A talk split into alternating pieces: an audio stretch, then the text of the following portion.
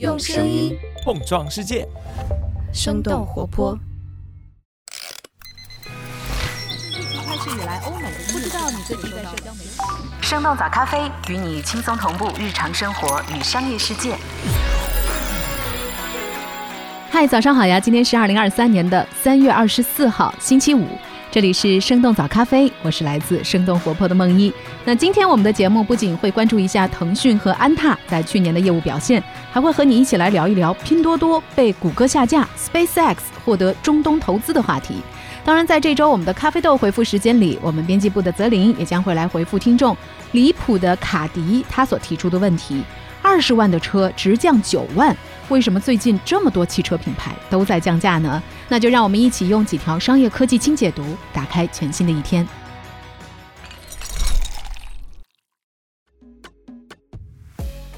腾讯发布二零二二年财报，小程序和视频号使用时长都超过了朋友圈。三月二十二号，腾讯控股发布二零二二年第四季度以及全年财报。四季度公司营收一千四百四十九点五亿元，同比增长了百分之一；净利润一千零六十二点七亿元，同比增长百分之十二。在具体业务上，网络广告业务在视频号、小程序等等数字生态的推动下，重新回到增长轨道，营收同比增长了百分之十五。微信的总时长也在持续增长，小程序和视频号的使用时长分别是去年同期的两倍和三倍，都超过了朋友圈使用的时长。其中，视频号业务是腾讯高管在最近几个财报会议上持续强调的增收项目，而小程序去年交易额达到了数万亿人民币，已经成为了重要的交易平台。另外，游戏和社交网络继续贡献了公司一半的收入。不过，本土市场游戏还是因为版号等等原因收入下滑严重，海外市场的游戏业务。务保持增长，但是增速放缓。另外，当下火热的 AI 大模型也是腾讯持续关注的重点。腾讯高管表示，生成式 AI 可以用来提升腾讯旗下产品的用户体验，未来可能每一个用户都会有人工智能助理。如果效果好的话，有可能将生成式 AI 纳入微信和 QQ。拼多多被 Google 认定为恶意软件，已经从 Google 的应用商店下架。三月二十一号。Google 在一份声明当中宣布，由于发现拼多多的多个版本当中存在恶意软件问题，已经将这款 App 从 Google 应用商店下架。财新发现，目前在 Google 旗下的应用商店 Google Play 上已经无法搜索到拼多多的应用，不过拼多多旗下跨境电商平台 Temu 仍然可以下载。Google 在声明当中表示，Google 的安全应用程序 Google Play Protect 在扫描应用商店的时候，发现拼多多的安卓版本当中包含恶意软件程序，基于安全考虑下架该程序。已经下载了拼多多的用户将会收到卸载提示。三月二十一号的晚间，拼多多在一封电子邮件当中表示，Google 的声明不具有决定性，并提到 Google 还同时暂停了其他几款应用程序。拼多多不久前刚刚发布了二零二二年第四季度以及全年财报，由于四季度营收利润双双不及市场预期，截止到三月二十号美股收盘，拼多多股价暴跌大约百分之十五。安踏总营收同比增长百分之八点八，Fila 首次出现了负增长。三月二十一号，安踏发布二零二二年的财报。财报显示，安踏去年的总营收是五百三十六点五亿元，同比增长了百分之八点八。他们也超过了耐克中国五百一十四点二亿元的销售额。不过，安踏的净利润却同比下滑百分之一点六八。高库存和疫情风控导致线下门店关闭，是安踏增收不增利的主要原因。从品牌来看，第一梯队主品牌安踏在去年营收增长超过了百分之十五，达到了二百七十七点二亿元，收入的体量以及增速都。优于李宁，不过第二梯队的 Fila 面临品牌老化的问题，首次出现了负增长。三十六氪的分析指出，由于 Fila 采用全直营模式，受到疫情的冲击更大，再加上近期 Fila 加大了折扣力度，也对它的中高端市场定位造成了一定的伤害。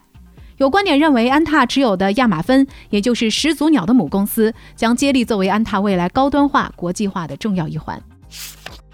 SpaceX 获得中东投资公司投资数十亿美元，最新估值达到一千四百亿美元。沙特阿拉伯公共投资基金下属的水电控股公司和一家总部位于阿联酋阿布扎比的投资公司，计划向 SpaceX 投资几十亿美元。根据风险投资公司 Space Capital 的数据，马斯克领导的 SpaceX 在2021年筹集了26亿美元，在去年筹集到了20亿美元。虽然这一轮融资还没有完成，但是预计 SpaceX 的估值将在每股74到79美元之间，相当于整体估值1400亿美元左右。马斯克表示，SpaceX 预计最早将会在今年4月进行星际飞船的首次试射。沙特公共投资基金下属公司对 SpaceX 的兴趣尤其令人关注，因为马斯克曾经与这家基金负责人为特斯拉私有化发生过争吵。根据马斯克自己的解释，沙特公共投资基金的总裁鲁曼扬曾经在2018年明确承诺为私有化特斯拉的计划提供美元融资，但最后却没有实质推动这笔交易。这也导致特斯拉股票在当年的八月产生了剧烈波动，同时也让投资者损失了数百万美元。美国证券交易委员会正式起诉孙宇晨，指控其非法销售证券、欺诈并操控市场。三月二十二号，美国证券交易委员会宣布对加密资产企业家孙宇晨及其三家全资公司提起诉讼，指控他们没有经过注册提供和出售加密资产证券 Tronix 和 BitTorrent。指控还涉及孙宇晨在实际交易不存在的情况下制造活跃交易的假象，并且通过操纵这两种代币的交易活动进行欺诈。美国证券交易委员会同时还对网红 Jake Paul 等等八位名人支持者提出了指控。证交会的主席根斯勒表示，孙宇晨的案例再次表明，在没有适当披露的情况下，加密资产证券的发行和出售会给投资者带来高风险。另外，美国证交会还在同一天对加密货币交易所 Coinbase 发布了威尔士通知，对 Coinbase 可能违反美国证券法进行了警告。以上就是值得你关注的几条商业科技动态，别走开。我们在一条小小的早咖啡动态之后，将会和你一同走进周五的咖啡豆回复环节。今天我们会和你一块儿来聊聊最近燃油车品牌的大降价到底是怎么回事儿。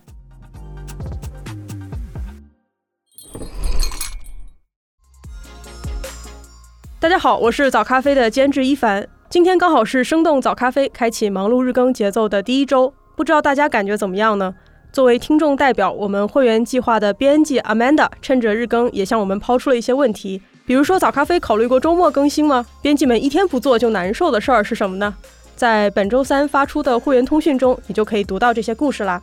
现在成为生动活泼的会员，你不仅能读到这篇采访，还可以支持生动早咖啡持续的做出更多好节目。具体的加入方式以及会员福利的详情，可以查看本期节目的 show note，也就是节目的文案部分。好，让我们继续今天的节目吧。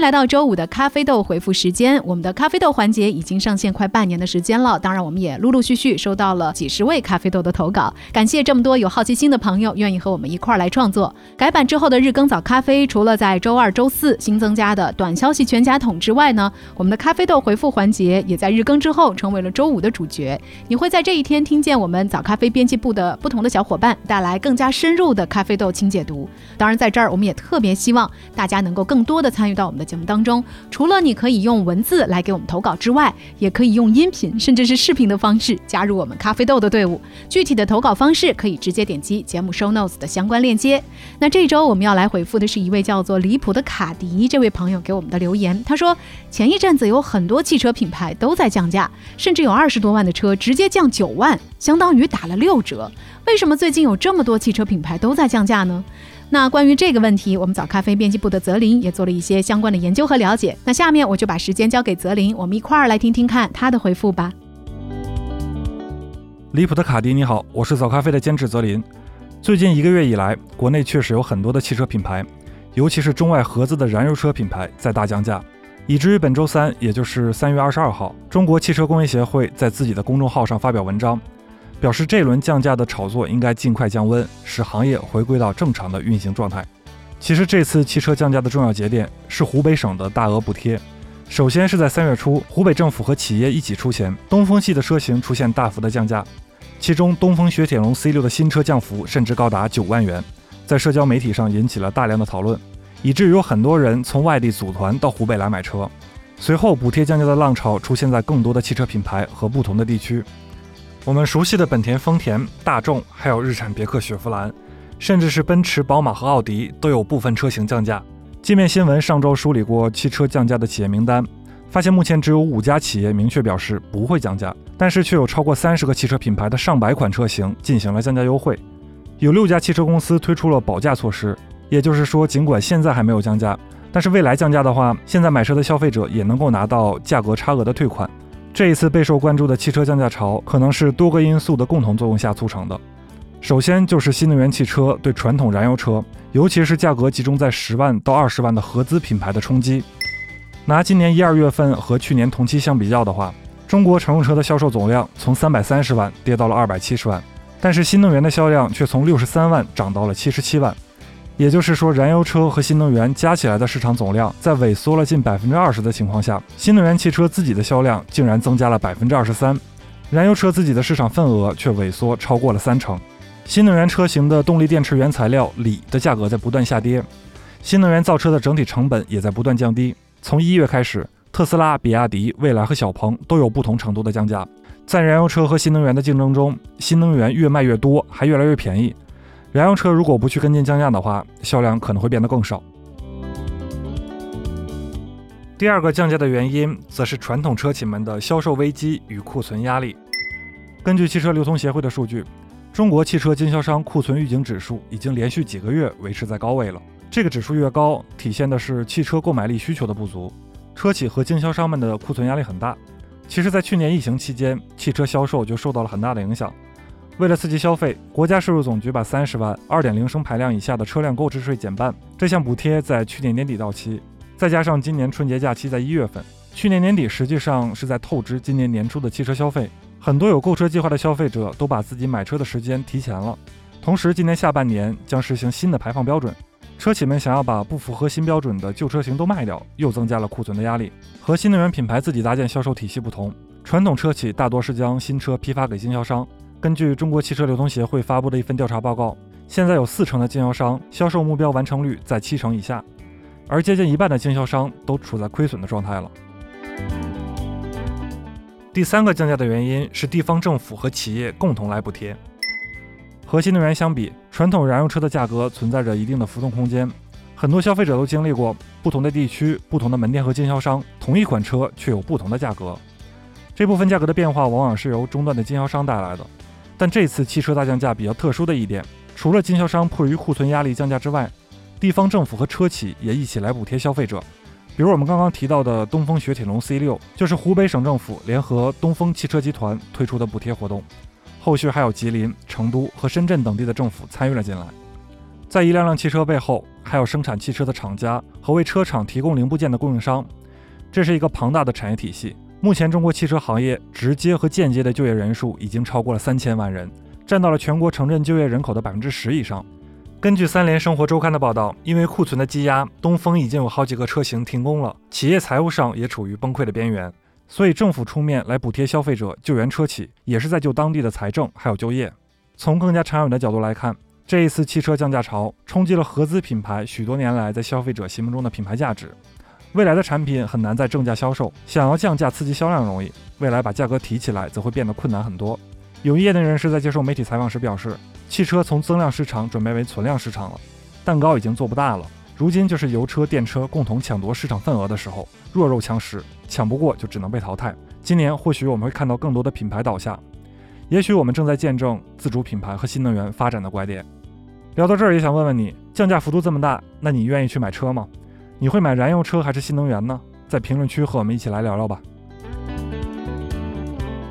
好的，感谢早咖啡编辑部的泽林给这位朋友的回复，当然也特别感谢离谱的卡迪给我们的投稿。如果你在自己的日常生活当中发现了有趣的新现象，别忘记了分享给我们。咖啡豆投稿的方式非常简单，在我们的 show notes 当中就可以直接找到。好了，这就是我们今天的全部内容。提前祝大家周末愉快，下周一再见喽，拜拜。